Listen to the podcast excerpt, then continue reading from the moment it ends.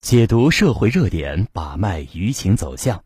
各位听众朋友，大家晚上好，欢迎收听由人民网舆情监测室与蜻蜓 FM 联合推出的《人民舆情》。今天我们一起来聊一聊上周发生的两桩案子。这第一桩案子，想必大家都听说了：河南大学生严啸天在鸟窝里掏出十六只烟笋，卖了十只，获取一千多元。因非法收购、捕猎珍贵濒危野生动物罪，被判处了有期徒刑十年。另一个案子则是关于官员受贿。云南原副省长沈培平因非法收受他人财物，折合人民币一千六百一十五万元，以受贿罪被判处有期徒刑十二年。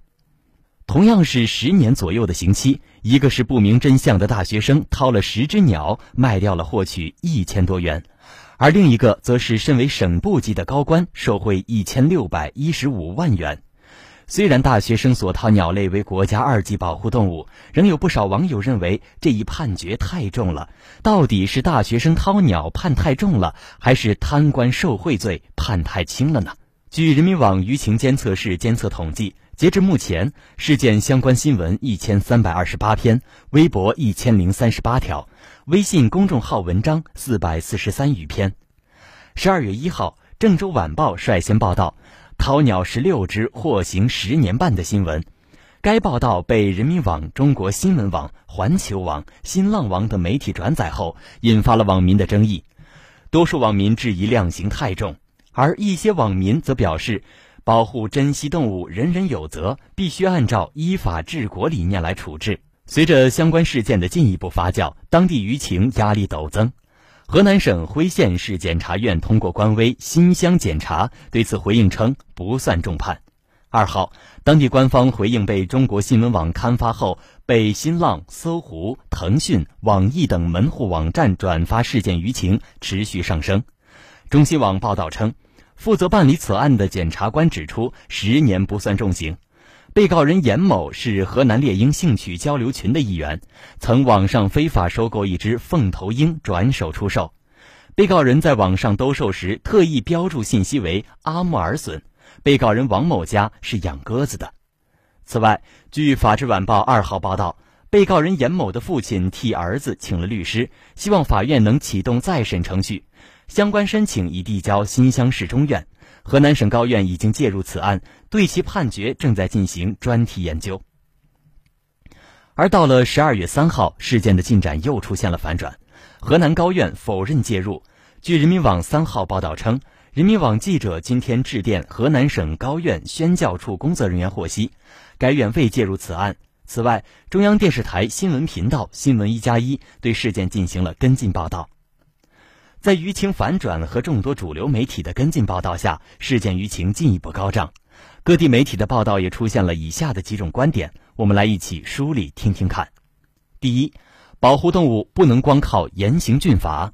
人民日报转载郑州日报的评论指出，保护动物不能光靠严刑峻法，如何引导社会大众多识鸟兽草木之名，普及保护动物的相关法律法规，才是治本之策。第二，事件让人痛心，但法律不同情无知。四川在线评论指出，法律从来不救济无知。第十八届五中全会已经把保护环境确立为基本国策。掏鸟释法的判例，我认为对公众是个非常有益的警醒，对整个社会的文明进步也是极大的推动。第三，我国普法宣传还亟待进一步的加强。河北日报评论指出。掏鸟获刑，再一次提醒我们，实现全民守法，首先必须做到全民懂法。同时，也从一个侧面说明，我们的普法宣传还亟待进一步的加强。第四，我国的动物保护法还需要进一步的完善。新京报评论指出，掏鸟窝案更让人值得探讨的是，面对距离普通生活较远的动物保护法，能否有更弹性的处罚机制？对社会危害程度的不同，做出更适宜的处罚，从而使得法律更贴近生活，更好的被公众接受。网友对这件事怎么看？一起来关注一下。调查显示，百分之五十一的网友认为处罚十年量刑过重。网友李小几称太重了，大学生不知道烟隼是国家二级保护动物，属于无心之失，判处十年太残酷了。百分之二十一的网友认为量刑有法可依，法律面前人人平等。另外，还有百分之十四的网友认为国家应该进一步加强普法教育。百分之九的人认为法院在重启案件审理时依法考虑轻判。人民网舆情监测室舆情分析师廖灿亮对此点评：一起简单的司法案件，案件本身就不复杂，却引起了网络舆论的持续关注。对于大学生掏鸟被判十年，多数网民表现出反向情绪，多数网民认为量刑过重。究其原因。网民一是认为掏鸟并非杀人放火造成人员伤亡和财产损失，二是认为大学生不知道烟隼是国家二级保护动物，属于无心之过；三是其主观目的谈不上故意捕猎、出售烟隼，即使构成犯罪，也应当从轻处罚或免予处罚；四是对一个大学生来说，量刑过于残酷。持续的争议不仅发生在普通网民当中，舆情监测显示，一些法学专家和法律人士的观点也出现了分歧。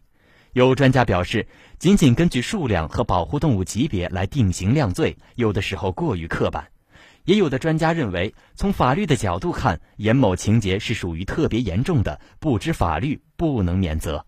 当然，除了非理性的情绪宣泄，持续的争议恰恰折射出事件背后的问题。第一，一些网民认为与法律规定存在较大的偏差，相关部门还需要更全面地向大众普及法律。